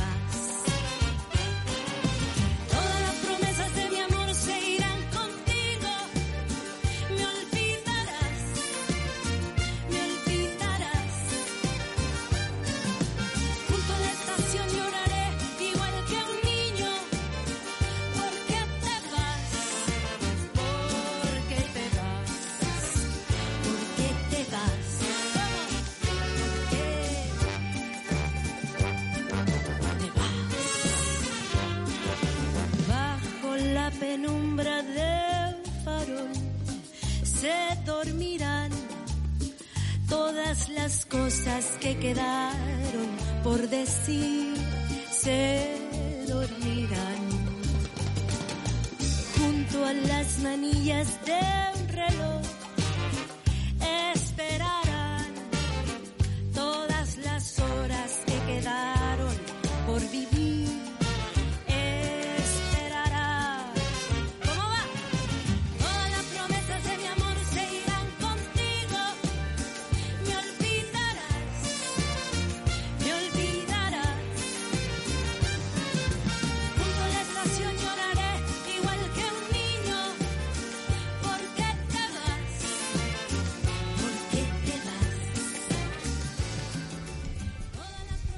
Tema emblemático de la película, creo que Cría Cuervo, eh, gran Obra película, maestra, Cría obra Cuervo. maestra de, de Carlos Saura. Eh, importante la figura del director durante toda la gala y sobre todo durante la primera media hora de la misma. Vamos a entrar a analizar lo que fueron estos 37 premios Goya entregados en la ciudad de Sevilla. Y estamos con Roberto de Glané, está Elena López los mandos técnicos y además se incorpora en esta ocasión de lujo, igual que la semana pasada, programa que ha gustado mucho a la audiencia, hay que decirlo. Está con nosotros Juanma Marrufo, muy buenas noches. Hola, buenas noches, ¿qué tal estáis? ¿Qué tal, Juanma? ¿Cómo fue la gala? ¿Qué te pareció? Pues mira, me habéis recibido hoy con la canción que también ha generado polémica, lo sabéis, ¿no? A ver. una pequeña polémica. Comenta, comenta. Porque por lo visto la cantante Janet publicó en sus redes sociales que vaya porquería de versión y todo por cabe. ¿A qué caso es quejarse? Janet publicó, que Janet publicó A ver, que eso. se puede- la, la propia autora de la canción tiene derecho a quejarse, yo creo. Hombre, a ver, yo pero me, me- visto, me si parece es- un poquito si feo, es un ¿eh? fake, si es un fake o lo que sea, a mí me lo han mandado y yo he dicho... Hombre, a mí la versión me gusta, ¿eh? A mí la versión me gustó. A mí también, a me mí también me gusta. Bueno, bueno, No, no, no lo, oye, no, no lo conocía. Yo también te digo que yo llevo un, un poco una vida un poco ajetreada desde, desde la gala de los Goya y no, no, No, me he yo, fijado yo también mucho. tengo, yo también tengo poco tiempo, de hecho, y te- llevo un día también muy acelerado, pero es verdad que me llegan cosas siempre y digo, bueno, Pero- pues nada, nunca dejaré de No, no, sorprenderme. Bueno, No, no, si- pues un si buen es- apunte, sin duda. Si, si es así, pues nada, Janet, hija, o- o- tómate una tila, mi hermana, Janet, ¿sabes? Yo qué no sé. pasa nada, Janet. Encima que además te están homenajeando también a ti, en parte. ¿no? A ver, bueno, en fin, eh, y sobre todo por lo que era la canción. Bueno, vamos a ver, que, no, que nos vamos por las ramas, chicos. A ver, antes de entrar en los premios, eh, que en plan, gran ganadora de la noche, Asbesta, nueve Goya, después modelo 77, los técnicos, 5, 5 Bueno, gran ganador tú, que eh, acertaste la porra, la mayoría, ¿no? Hay que decir. Acerté un poquito más, un poquito más que Un aplauso simbólico desde aquí. Un poquito más que el resto, porque acerté la... Bueno, en fin. Lo- pero, Ahora repasamos. pero, pero ahora, ahora repasamos. Lo que sí, sí, Alcarral, la gran olvidada, ¿eh? Ahora, ahora entraremos en ese melón. Pero antes, antes de entrar en ese melón, eh, yo sé que tú estás, que tú te estás, te estás riendo maquiavélicamente por dentro, Juanma. Juanma está encantado. Porque a Juanma- no le gusta el carras y se está riendo de forma maquiavélica por dentro. Eh, Además que eso sí que sí que tuvo. Ahora entraremos en el tema en el Pobre tema premio, pero vamos a vamos a empezar hablando de lo que es de lo que fue la gala. Ya no ya no alfombra roja porque creo que no nos, va a dar tiempo, pero sí de lo que fue Ujú. la gala. A ver, voy a abrir yo un poco el melón, ¿vale? A ver que Yo tengo, yo tengo varios melones por abrir también, ¿eh? Ah, pues Pero bueno, venga, te, te, te dejo a ti, Juanma. Dispara, por favor. Bueno, yo tengo, yo voy a hacer como dos o tres apuntes y ya vamos desgranando. En Venga. primer lugar, eh, ¿para qué están los presentadores si salen únicamente dos veces? Vale. Eh, en segundo lugar, ese homenaje a Carlos Saura, que fue mi original para abrir la gala, yo entiendo que había fallecido el día antes, pero muy excesiva la duración. Ahora también matizaré esto, porque quiero contar por qué lo digo. Y por último lugar, bueno, una gala correcta en general. O sea, quiero decir, ha mantenido la audiencia de todos los años más o menos, pero sigue lastrando, sigue lastrando los problemas de siempre, ¿no? El tema de que, bueno, hay falta de ritmo, etcétera, ¿no? Pero una gala como muy correcta, ¿no? Sin meterse en muchos berenjenales, como ¿Ves? decía Antonio de la Torre, ¿no? Yo Sin te diría- muchos- Yo te Hmm. diría, eh, y, y yo aquí- y sí me voy a mojar, ¿eh? yo te diría descafeinada. A ver, sí es cierto que la gala hay, dentro de todos los premios que tienen que entregar, ha ido, fue muy dinámica, fue muy al tiro, muy al pie, no hubo discursos excesivamente largos. Eh, me parece una, una decisión, eh, digamos, ¿cómo te diría yo? Arriesgada o, o peligrosa el poner el homenaje a Carlos Saura tan pronto. Y porque yo creo que te corta ese ritmo del principio que, eh, que, que empezó con la canción de Manuel Carrasco, creo. Sí. Eh, Y después el tema de los presentadores. Muy bien lo que dice. Eh, unos que yo, no, presentadores no sé, que, yo no sé cuánto habrán cobrado los presentadores, pero aparecen anecdóticamente. Que No aparecen dos nada. veces, además dos veces, un monólogo de cada uno y después uno conjunto, y donde además ninguno de ellos está especialmente cómodo. ¿o no? y uno de ellos, encima que Lago se tropezó con la guionista esta, en fin. Bueno, lo declara que, que- que- que después, de- eso sí, que después del Inmemorial la gente se iba a fumar en el Inmemorial. Sí, sí, la gente volviendo del Inmemorial. en serio, Sí, verdad. sí, sí, no, no, no, horrible. O sea, eso fue, eso fue, eso fue tremendamente horrible. A ver, Yo- dentro, de, dentro de lo que decís, estoy, estoy de acuerdo, a ver, también es que a vosotros os gustan más las galas de premios que a mí. Entonces, yo casi todas las galas de premios las considero un coñazo. Ya los, ya los Goya, los Oscar, etcétera. Y joder, viendo esta gala, por lo menos me dio la sensación de que no me aburría. Y eso ya Bueno. me, me generó un bienestar, ¿no? Por lo menos no me aburrí. O, bueno, te en animó, te animó Lolita, ¿no? Lolita te animó la gala, ¿no? no, no me animó, pero no me, no me aburrí tampoco y, No, y no, tampoco pasé broma. y tampoco pasé vergüenza ajena. Pues yo es te- algo que otros años he pasado Sí, bastante. yo, yo te digo una cosa, a mí mucha gente decía que si Lolita cantando pena, penita, pena, a mí me a mí me gustó mucho, Bueno, ¿eh? Yo soy un gran defensor de Lolita y voy a decir por qué, porque creo... No, no, y así lo digo, que ella ella tiene una versión de Mediterráneo de Serrat en la película Rencor que es impresionante. Ella Y está increíble en dici- Rencor. Y yo sigo diciendo que Lolita es muy 360, lo que pasa es que, bueno, no es que tenga un bozarrón igual que su madre, pero ella da, da la altura, ¿no? Si no Bueno, a ver, cuando yo digo cuando yo digo que la gala ha sido que no me ha aburrido, no estaba hablando por Lolita.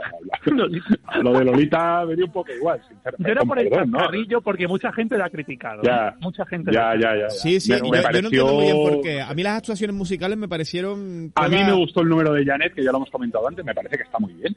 Es que no sé, eh, ha habido números musicales en los Goya para llevarnos las manos a la cabeza, por favor. Un año que lo hacen realmente bien y, no, hombre, no A mí quizá me sobra, me sobra, pero sí las por sensibilidades. Eh, Pablo López, bueno, me da un poco más igual. Pero bueno, bien, bien. Tampoco estaba mal. Pablo López y Manuel Carrasco, bien, le dieron un buen tono y bien, sí. No me disgustaron. Sí, bueno, pues, al, al final son gente que te, que, que te trae audiencia, ¿eh? Porque son dos artistas de- Sí. del momento. Hombre, versionando Manuel. Carrasco, ya- Bueno. y eh, una referencia también muy flamenca, porque además con el tema de Carlos Saura tan, tan fresco, pues mira, Hombre, el no, tema de Carlos modo- Saura, la gala Claro. en Sevilla, todo En va Sevilla. relacionado. Mm. Después, el momento Claro. Fernando Esteso eh, cortando a Fernando, que, que, que se vuelve loco un momento Fernando Esteso que dice, y el cine, y, y, y, y, y- y de repente le, le- le cortan al buen hombre. Ese Y, Fernando y hablando, Esteso... y hablando de, de Agustín Villalonga, que nadie se acordaba de él casi ya. ¿eh? Sí, sí, sí, sí, totalmente. Bueno, y este- ese- ese Fernando Esteso que, que es el último reducto de ese cine del destape que, que fue homenajeado en el 2016 con Mariano Sores, ¿no? Que le, dieron el Oscar, el, el Oscar, coño. Sí, El Goya, pero bueno, el, da igual. el Goya de honor. Y, oye, a mí... Bueno, entrañable, ¿eh? entrañable. Sí, pues son gente que yo creo que no sobran en este tipo de cosas. Sí, y sí es cierto que a lo mejor descafeinada en el sentido de que los gags tendrían Mm. que haber funcionado un poquito mejor. Quizás a lo mejor el- la única entrega de premios donde estuvieron acertados o donde tal, a lo mejor puede ser la de Abril Zamora con, con los Javi. Mm. Y, y Hicieron esta- una gran retrospectiva del cine queer, muy interesante. y esta de y esta de y esta de el, el- el- la tonterita esta de, Artu- de Arturo Val con el doblaje de Coronado Sí. pero quitando bueno, eso ya. todo Bueno, todo como muy descafeinado en realidad yo, sabéis que me caracterizo porque yo suelo ser muy sincero, le voy a decir. Eh, mi, mi indignación con lo de Saura viene por lo siguiente. Eh, yo entiendo, repito, las circunstancias son las que son, la actualidad manda, ha fallecido y hay que abrir la gala con, con ese discurso de Carmen Maura que estaba casi temblando. Yo no sabía ni que a Carmen Maura le había influido tanto Carlos Saura, no tenía ni idea. Sí, sí. Me sorprendió gratamente, ¿eh? Pero tengo que decir algo.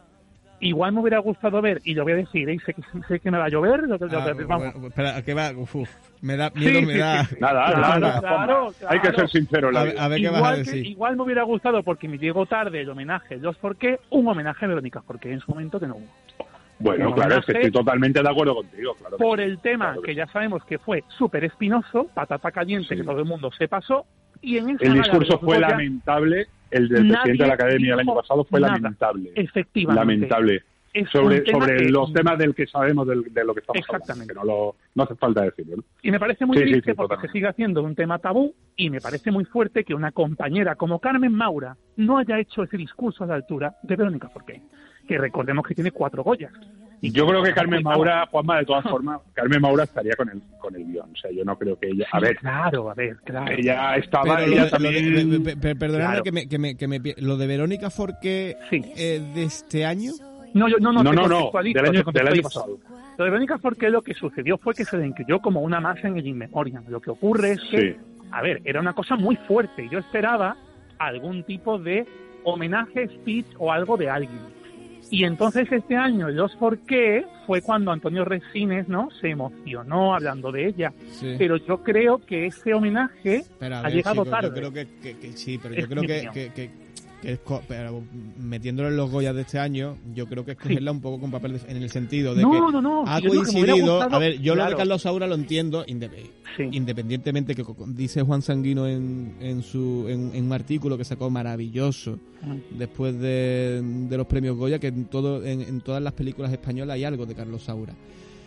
Ya no sí, por eso, acuerdo, sino, que- pero- sino, sino porque dio la casualidad también de que el Goya de honor era él, Claro, murió el día antes entiendo, yo lo y- entiendo. y era Pero me hubiera gustado ver eh, ese arropamiento O sea, de la Ve- del cine Sí, en, en el su momento en de Verónica. eh, el año A pasado ver, yo entiendo Verónica también lo que dice. A ver, que un momento. Yo entiendo también lo que dice Juanma.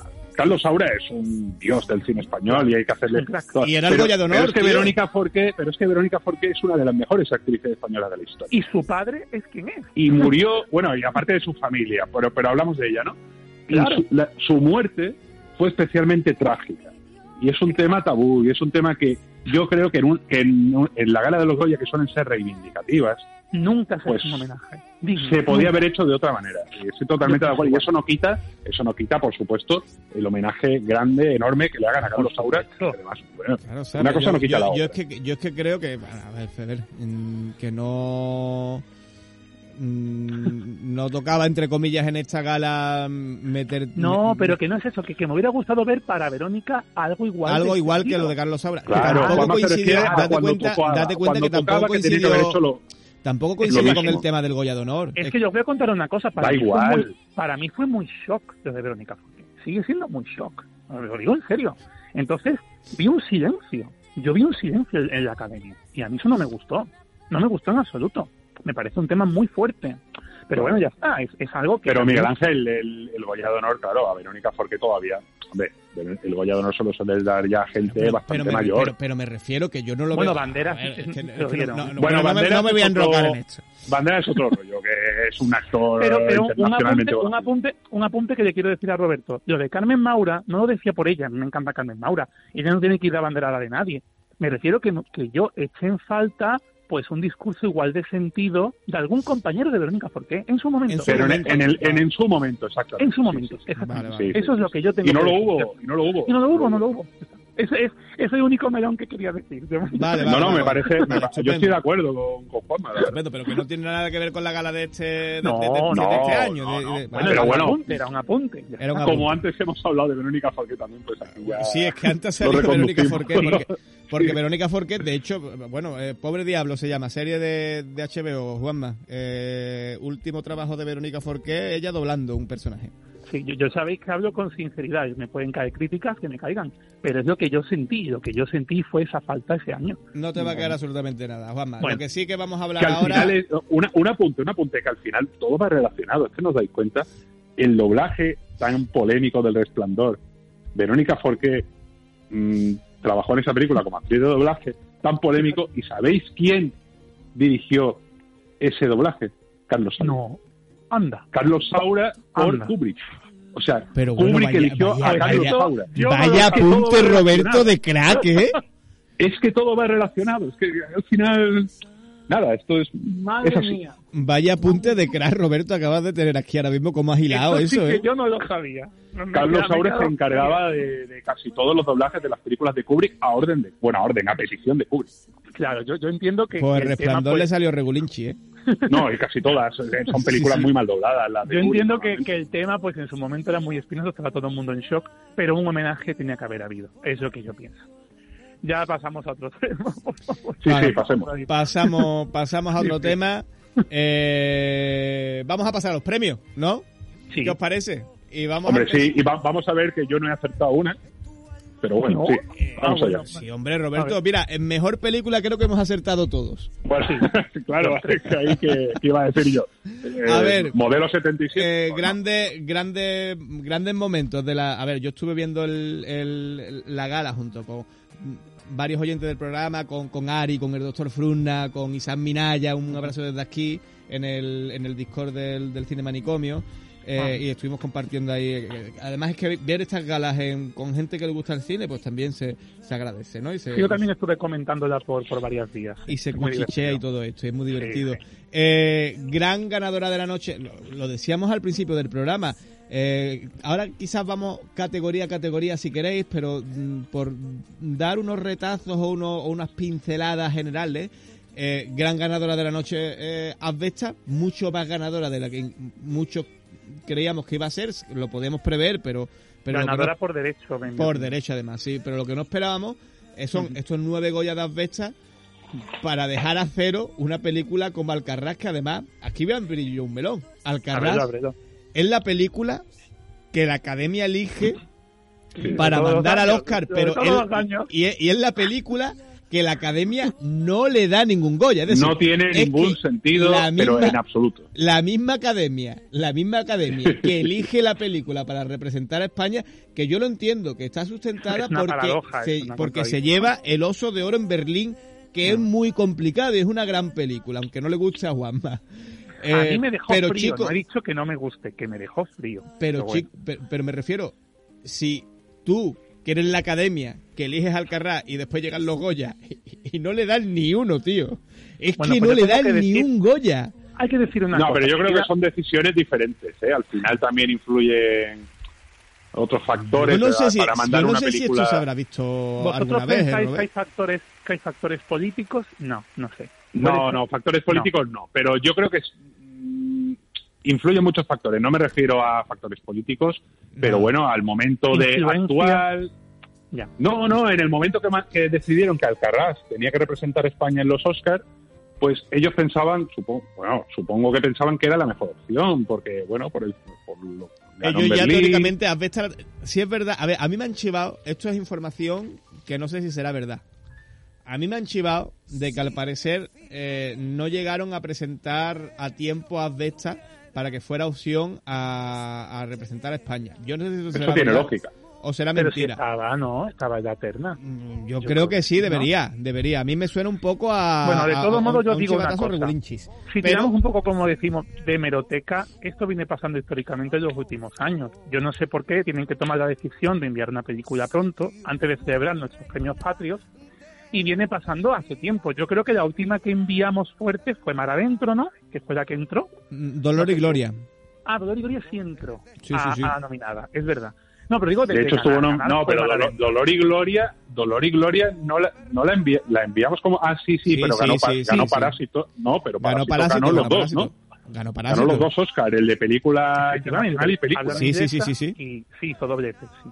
Mm. Pero por eso digo que me parece muy curioso, es una cosa que viene pasando hace ya muchísimo tiempo, y yo creo que el argumento de Asbestas podría encajar mejor con el público hollywoodiense, ¿sabes? También mi visión. Oh, y, el, y, el, y el actor, pero, pero a ver, ta- también te digo, viene pasando mucho el que la academia envíe, no sé, eh, envíe una película por, digamos que no es su favorita, entre comillas, Mm. pero, pero normalmente esa película rasca Goyas.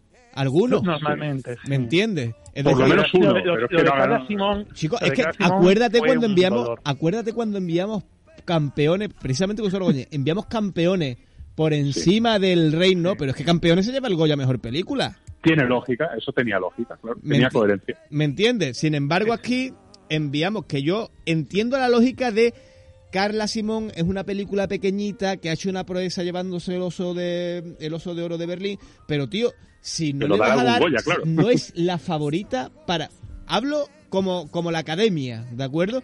No es la favorita para la academia en ninguna categoría de las que estaba nominada. Una Pues película que tenía sorprendente, yo- 11 nominaciones. Yo tengo que decir que yo estoy muy contento en general con el reparto, pero yo sé que los que son fan de Alcarraz han quedado muy mal. Sí, Pero bueno, el reparto a de las teorías conspiratorias, etcétera. Tam- también te digo, también te digo, yo a lo mejor eh, premios que le hubiese dado a sería actor y revelación. Sí. A mí ahí me sorprendió mucho, por ejemplo, que y además fue mi apuesta y yo creo que y por esto ganó la porra, ¿eh? O sea, yo la porra la gano porque Yo do- le habría do- dado porque doy a solo a. Carla Simón, era mi apuesta. Porque, para Carla no, Simón. no, no, no, pero ya no, ya no porque le doy a Sorogoyen la mejor dirección, sino porque el, el- la mejor actuación novel, por llevaros la contraria, se la doy a la de Cerdita y al final se lo lleva. Porque Cerdita es una película que estaba gustando, pero mm, por encima a lo mejor de, de quitarle un premio o un posible premio al Carrás, que Hombre, se yo vaya creo que con algo. Alcarrás, Alcarrás merecía algún Goya. O sea, ya estamos, es lo que tú has dicho, no tiene ninguna lógica que le envíen a, al tema de los Oscar y que luego no rasque ningún Goya. Es extraño. ni uno. Es, cuan- Es extraño. Cuanto menos Pero es bueno. extraño, sí. Sí. Pero bueno, eh, ahí está Alcarrás, cero Goya, 11 nominaciones, cero Goya, y ya pasamos un poco de, de Alcarrás. Vamos a entrar en, En los premios. en, el- en- en los premios, en el tema, Sí, en el palmarés. en el palmarés, en el tema Asbestas podemos entrar en el tema Vestas. Pues mira, yo cuando empezó la gala estaba un poco, era como una especie de sensación encontrada, porque estaba ganando mucho modelo 77 y yo decía, bueno, vamos a ver si vamos a tener sorpresa. No, Pero al final no, al final se llevó los técnicos, ¿no? Más modelo 77. Se llevó cinco Goya, modelo y, y, muy mere, muy merecidos todos. Muy merecidos, muy merecidos. Y después a Vestas se llevó más los, los principales, claro que era un poco lo que se esperaba. Me gustaría, de, me gustaría decir una cosa que a lo mejor también es polémica decirla, Juanma. Fíjate, vamos a modelo 77. Hay un, hay un tuitero que, que paso de decir su, su nick porque me parece el tío más odioso de todo Twitter. Me parece un imbécil de campeonato. ¿Más, y... ¿Más que Elon Musk? Sí, sí, sí, sí, muchísimo, muchísimo. Es, es, eh, bueno, compañero... En empieza por E, su nombre empieza por E y su apellido por B. Eh, sí, sí, Vale. es conocido, que- que- pero que- es, es conocido por imbécil. Por efectivamente, pues sí, sí, bueno, Bueno, eh, se, se atrevió, se atrevió incluso a, a corregir a Rodrigo Cortés porque, bueno, Sí, sí, sí, porque sí. él sabe más de cine que Rodrigo Cortés. El, el, el caso de todo esto, perdón, ¿eh? que porque a, a lo mejor incluso, no creo que nos escuche, pero a lo mejor se siente interpelado. no, pero sí estamos para abrir melones. ¿eh? Pone, sí, sí, pone, po- hay un tuit que además eh, eh, era muy seguido y decía, hay que ver que en la noche del cine donde más, donde había más películas con, con, con directoras, se- la- las películas más premiadas son las únicas que están premiadas por, por, por dos hombres. Y digo yo, y digo yo, chicos, de esos nueve, de esos 14 Goyas que se lleva Asbesta y Modelo 77, todas las mujeres que subieron por esas películas a, a recoger el Goya son menos importantes que el director. Por no mencionar a Isabel Peña, o Isabel Peña, por ahí, ejemplo, o que es pilar no fundamental en las historias de Solo Goya. las cinco mujeres de dirección de producción. Claro. Cinco mujeres. Claro. Quiero es, decir es decir, que ¿quién está Eso. invisibilizando el, el qué con, este, con este tipo de discursos populistas?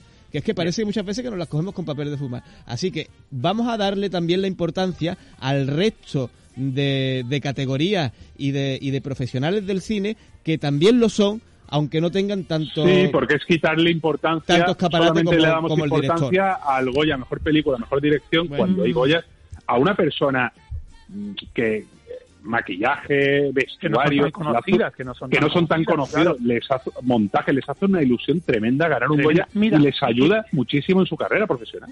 Lo Y siento. una cosa que quería Ten- comentar Tenía que a colación- decirlo, ¿eh? Perdona, ¿eh? Sí, sí, no, no, no, sí, Sí, me sí. parece súper acertado, pero a colación de lo que estás diciendo, en el homenaje a Saura también pasó una cosa muy bonita. Y es que, lejos del chascarrillo, hablaron de las cuatro mujeres de la vida de Saura. Sí. Y esto me pareció muy interesante, porque es verdad que la, eh, Saura como creador tuve sus etapas y cada mujer que ha estado con él en su vida la ha incluido en su etapa. Y eso es muy importante y se marcó como, con mucha relevancia, entre ellas de la Jean Chaplin, que ya lo sabéis. Sí, Entonces sí, a mí me parece interesante... Bueno, de acuerdo. que- exactamente, bueno, o Peppermint Frappé, tiene muchísimas. Entonces, ¿qué pasa? Que estamos hablando de eso, de que no solamente hablamos de la cara visible, que es que muchas veces hay gente detrás y personas que acompañan al artista. Y eso también, yo creo que los Goya ha estado muy bien representado, ¿eh? Este Sí, año. sí, no, ¿eh? no, no, ha estado, ha estado- fantástico. Bueno, pero simplemente era eso porque hay veces que nos llevamos el discurso a un terreno que, chico, que, mm, que a ver si mm, eh, por, eh, intentamos, aunque sea, celebrar un poco que ha sido un año fantástico de cine, de verdad. Mira, además, la recaudación ha sido muy buena y yo tengo que decir una cosa. ¿Habéis visto el spot publicitario de Sevilla que salía la gente hablando de las películas, ¿no? El de los Goya. Sí, sí, sí. que había un spot muy gracioso. Pues es verdad, mira, yo tengo, trabajo con alumnos extranjeros, han ido mucho al cine, han visto mucho cine español y he vuelto a ver a gente hablando de cine español, cosa que hacía tiempo que no me pasaba, ¿eh? Pero como un tema de una serie de Netflix. Yo he Sí, sí. escuchado a gente, incluso en mis clases, hablando de cinco lobitos, de asbestas, y eso es una buena señal. O sea, creo que hemos hecho un buen año de cine español. Ha sido, un, ha sido año un extraordinario. Vamos a, entrar, vamos a entrar a los de Asbesta, ¿vale? Porque al final nos me, me he ido yo por la rama. Asbesta, nueve Goyas, eh, mejor película, eh, mejor guion, o sea, lo tenía absolutamente todo, es decir, mejor película, mejor dirección, mejor actor principal, Eh, mejor actor de reparto, evidentemente, mejor guion original, mejor fotografía, montaje, música original, nos, nos alegra muchísimo, Olivera Arson desde aquí, y mejor eh, sonido. Yo creo que todo es merecidísimo, pero sobre todo aquí se parte una, una lanza, yo creo, que es que, primero, el mejor actor principal, ahora entraremos en esto, Denis Menoche, por fin, se trae a un extranjero que se aburre en la gala, se aburre en la gala, pero bueno, por lo re- menos recordemos a Benicio del Toro. Benicio del Toro. Recordemos, sí, sí, sí, pero, pero bueno, que por lo que, que, que cuando Ya, que lo sacó un poquito a Denis Menoche y estaba por ahí cogiendo mosca al hombre, cuando le hizo la broma a Antonio de la Torre, Pobrecito. y, y al final, bueno, eh, se lleva, se Y lleva el Goya y se lleva el Goya merecidamente. Y, Cuando llamó a Luis Saera, Luis fucking Saera, Fucking estuvo Saera. bastante divertido. Y sin, y sin duda, porque, bueno, Luisa era eh, que estaba visto, y sin duda porque evidentemente, eh, estamos hartos de decirlo, hemos hecho un programa especial de Tesoro Goya, en el último programa lo dijimos también, y en este también ha sido la película, por mucha diferencia, lo siento mucho, mm, del año española y de las mejores del año... No, no, de las mejores en general. En, en general, es una Yo, película como he dicho, creo que soberbia. es un cine que se va a recordar. Sí, Es sí, una sí. película que se va a No, no, es que me parece de las, me- de las mejores películas españolas de los, de los últimos tiempos. No, no hay, Por no hay cierto, exageración. ¿Qué, qué, qué os pareció el momento de Luisa era spoileando la película? ¡Ah! Me pareció grachísimo. Íbamos a comentarlo en plan, claro, yo Porque, claro. porque hay que Claro, entender, hay que dice, entender de- su- da- Perdón, Roberto, sigue, sigue. hay que entender el momento, hay que entender el momento Luis Saera. Soltó un spoiler tremendo, pero, Bueno, es pero que tuvo gracia. Pero tiene- tuvo mucha gracia. Sí, hombre, tuvo, Tuvo gracia, pero chico, es que, escúchame, es que dice, recoge el premio, Sí, sí. tiene menos de un minuto, y el tío hace un discurso escueto, directo y al pie, y dice, siempre he querido matar a un francés en el cine, ¿sabes? Maravilloso. Madre mía, madre mía, o sea... A ver, tampoco, tampoco deja claro a qué francés mata. Eh, Bueno, ya. Bueno, a ver, No, también bueno, te- ya, ya. yo creo, yo creo que nada más que ver la, la, la primera escena de la película, o sea, es que la escena de entrada de la película ya te puedes dar una idea Ya, ya, está claro. de dónde, que por cierto, que es esa primera, ¿eh?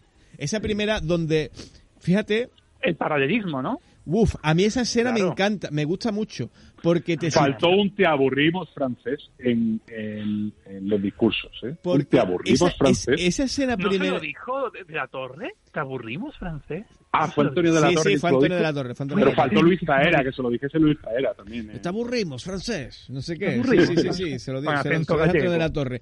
Pero mm, date cuenta que esa primera escena magistral de, de Asbesta, y perdón por meterme aquí, eh, donde con el discurso que da Luis Saera, y no es de las mejores escenas de la película, ¿eh? pero el, el solo discurso de Luis Saera que da hablando de, de cuando vino Napoleón aquí, toda la gran invasores, independencia y toda, toda esta historia, ya denota muy bien cuál es el contexto, cuál es la opinión de Luis Saera, de la opinión de los personajes y cuál es Pero, la pero situación fíjate, del otro. Yo voy a más. Yo te hablaba incluso del plano inicial con los caballos, que es más... Buah, sí, bueno, es un spoiler Pero que también tiene eso, ¿eh? mucha, mucho paralelismo con, Claro. con, la, con la otra escena importante de la película. Claro. Maravillosa. Eh, Bueno, ¿y cinco lobitos qué? y cinco lobitos que, a ver, que nos queda... No, Pues nos Cinco queda Lobitos bastante, ha salido bastante para mí Bien. triunfadora. Muy bien. Muy triunfadora, Cinco Lobitos. Cinco lobitos. Estaba mira, claro que el, el tándem Susi Sánchez y Daya es- estaba claro, ¿no? Sí, sí, sí. sí.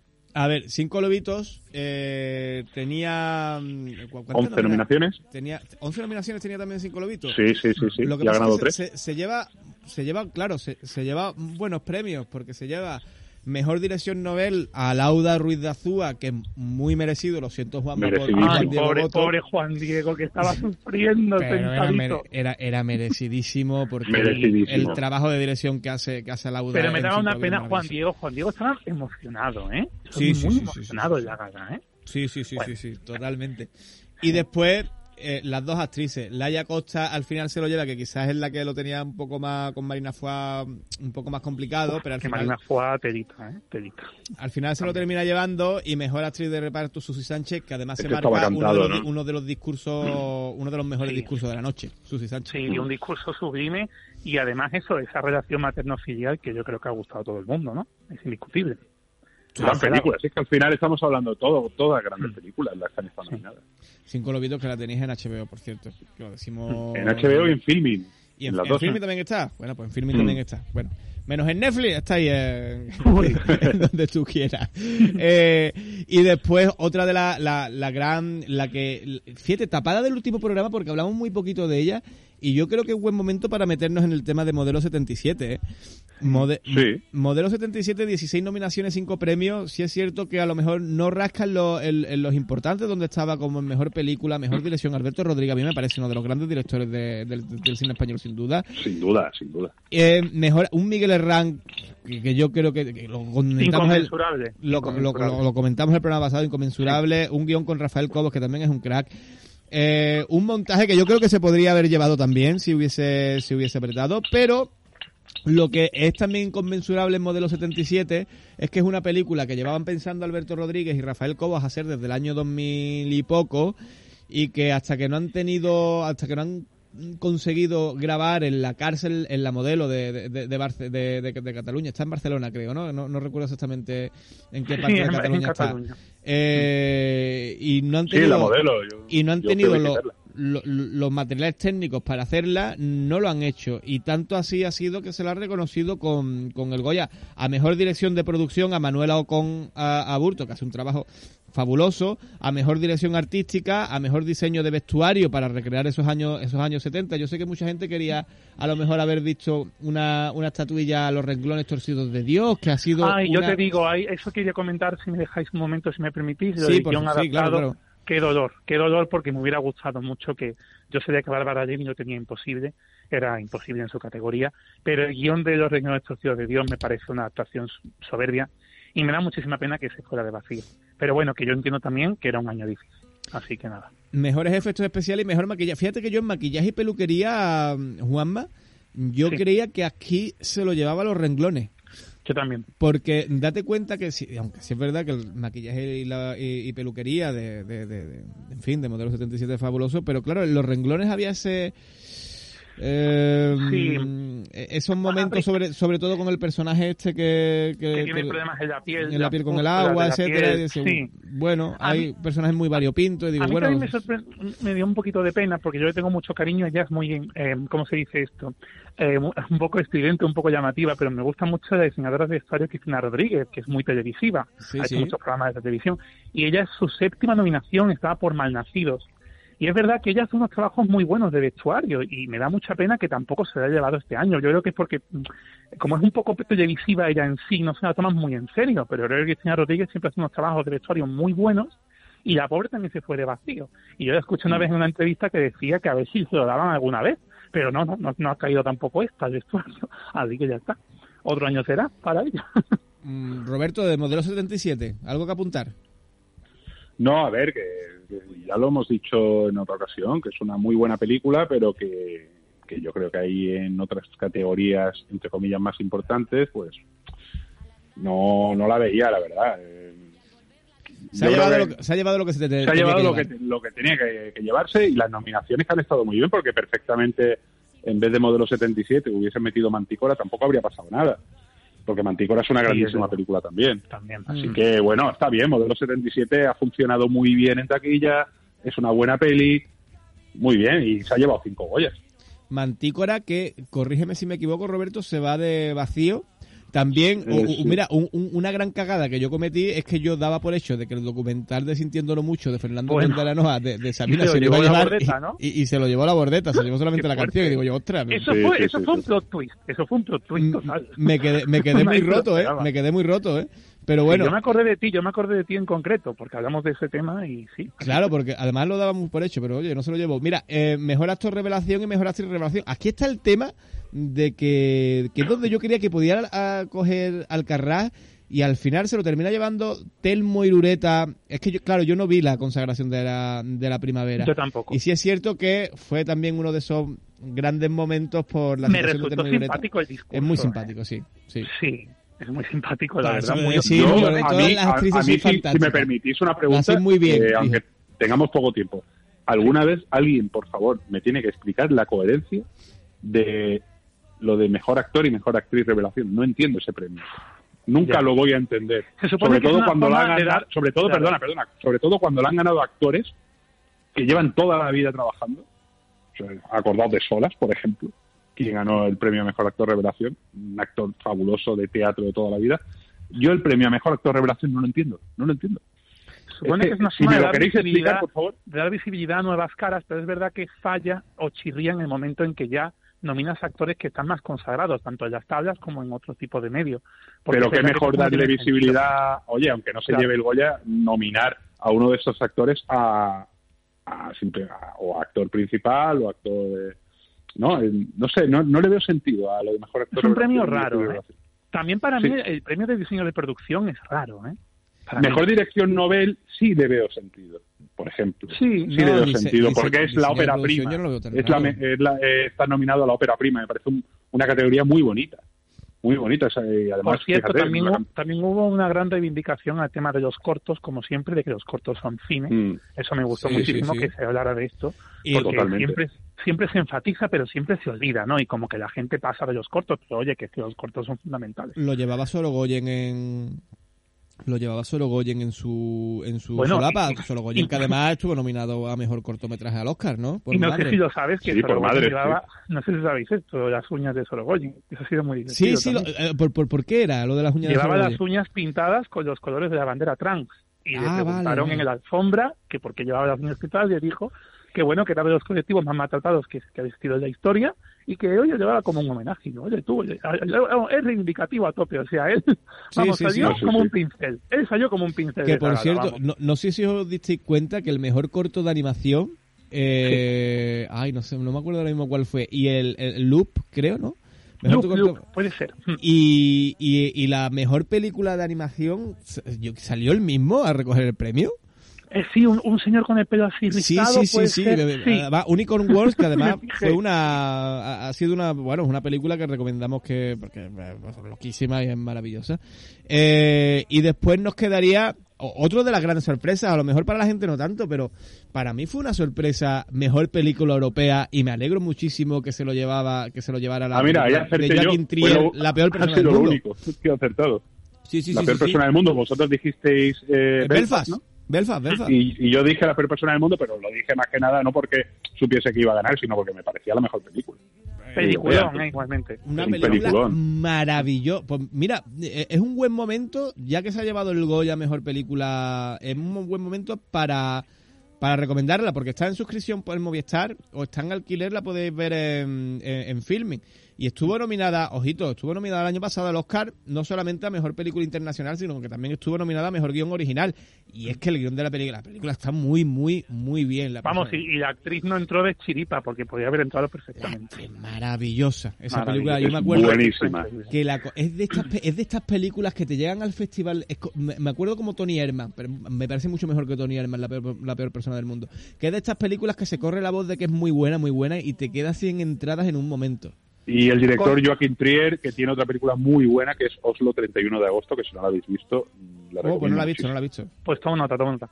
Por cierto, con Argentina no hay ninguna sorpresa, ¿no? No, ninguna. cinco, Santiago ninguna Mitre, sorpresa. eh, No tenía rival, no tenía rival en su no, categoría. era ¿no? era muy muy muy muy clara la Estaba la de- jauría por ahí también, pero bueno, yo creo que Sí, que pero yo creo que la Argentina hay muchas veces que lo que los Goyas han hecho cosas han hecho tonterías muy gordas, como por ejemplo esta cuando el, el año de Klaus que no premió a Klaus como mejor película de animación por sus historias con Es verdad, es verdad, no ganó Klaus. Sí, verdad. sí, sí, sí. O, o- o, por ejemplo, yo me acuerdo con qué película fue que estaba nominada al Oscar, pero um, pero no, se la dieron a una película iberoamericana de, de Fernando Trueba.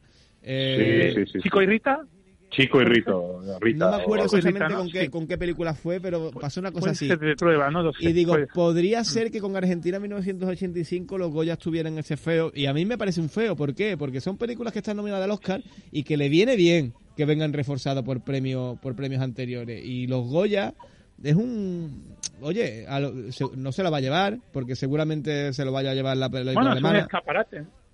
Pero le da Los fuerza a claro. Argentina 1985 de cara al Hombre, Goya. por supuesto que le da Y fuerza. porque es una gran película. Sí, sobre Una pregunta que quiero haceros antes de, porque nos queda poco tiempo respecto a Modelo 77, vuelvo atrás. Venga. Eh, yo cuando vi la película, quiero, quiero que seáis sinceros, ¿vale? A lo mejor yo es que me hago mayor y a lo mejor ya veo las cosas de otra forma. ¿Creéis que quizás el hecho de que sea tan explícita, incluso diría pornográfica, en la parte de las palizas, resta que la película tenga menos caché o no? Porque yo lo vi a veces demasiado excesivo.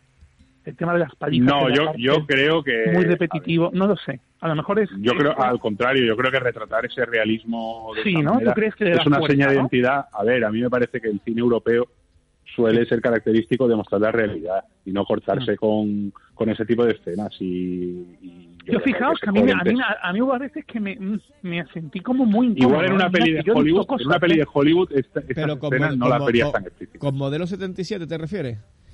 Sí, que Eh, yo no sé, que en el sí, momento sí. que me pilló el cuerpo, pues a lo mejor eh, yo cuando más lo meten cuando lo meten en la cárcel está más chunga. O sea, no, que, que, que, que durante toda la película pues hay una consecución de, de, de una violenta que quizás... Ah, sí. No sé, no sé, a lo mejor un Yo, poquito a- más de a- pero no lo sé. A mí no, no, no, yo creo que ahí no. no ¿Tú crees que no, no? para mí- Vale, vale. No, no, yo creo que ahí no vale la sutilidad. O sea, ahí tienes que retratar, vale. tienes que retratar tal cual la época y, Claro. Y lo que era, Entonces, es una, lo es una terrible cosa que era. Es una cosa mía. No, no, a ver, son impresiones de cada uno. A lo mejor, Son oye, muy respetable. claro. A lo mejor a ti te sobra, no te hacía falta que te lo mostrasen tan explícitamente No, para pero que, que también te. yo pienso que, que a lo mejor eso hace que como para una mejor película del año, ¿no? Como muy violenta. No lo hace mejor, no lo hace mejor, lo hace más realista. A más mí- realista. a- Mm. yo, Claro. es que, yo es que a mí es que no me chirrió no me, No, sentí, no, no me sentí fue incómodo. mía. Quizás a lo mejor cuando hay una determinada parte de la película, cuando lo llevan a una determinada cárcel diferente, ahí voy yo. do- donde ahí eh, sí es cierto que, Se cuelan un poco, ¿no? que, Pero que bueno. ojito, y, y ojo, y es donde más nace, el donde, donde- es la parte donde a mí más me sorprende Miguel Herrán. Sí, Entonces, eh, estoy de acuerdo. Sí. Entonces, para mí no me chirri... Al revés, incluso eh, fue una de las partes que más me descubrió a un actor que ahora, por ejemplo, sí tengo interés por ver qué hace a partir de ahora. Porque se me ha descubierto ver, un actor que puede llegar a ser interesante que antes no lo veía como tal. A ver su trayectoria de aquí en adelante. A ver su trayectoria de aquí en adelante. Chicos, eh, Pues se nos acaba el tiempo se ya. nos ¿no? acaba el tiempo ya. Está Elena López diciéndonos que, que, que nada, que, que, la, que la cosa llega hasta aquí. Eh, ganadores, mira, Sara Barona Baena. Eh, me gustó mucho la versión de Pablo López e Israel Fernández hicieron de Alegría de Vivir. Así que nada, chica, pues, a ti te gustó la versión de Pablo López y nosotros te regalamos un pase doble Enhorabuena. para ir a los cines al Andaluz por la patilla. Eh, Juan Marrufo, muchísimas gracias por, por acompañarnos un programa más, el A segundo vosotros. consecutivo. Es un placer, placer. Compartir ondas contigo y ya sabes que aquí tienes tu casa. Por supuesto, muchísimas gracias a los dos. Muy divertido siempre. Roberto, ¿yo qué te voy a decir a ti? Pues que a ver, ya nos tenemos que ver pronto. ya Hombre, tú me, me debes un coreano, que se vea tú que Te este debo un coreano, te debo una comida coreana. Este, este fin de semana. Eh, Yo la próxima espero estar también pues en este ¿eh? Espero no lo sé, ya, ya lo, lo hablaremos. Pero bueno.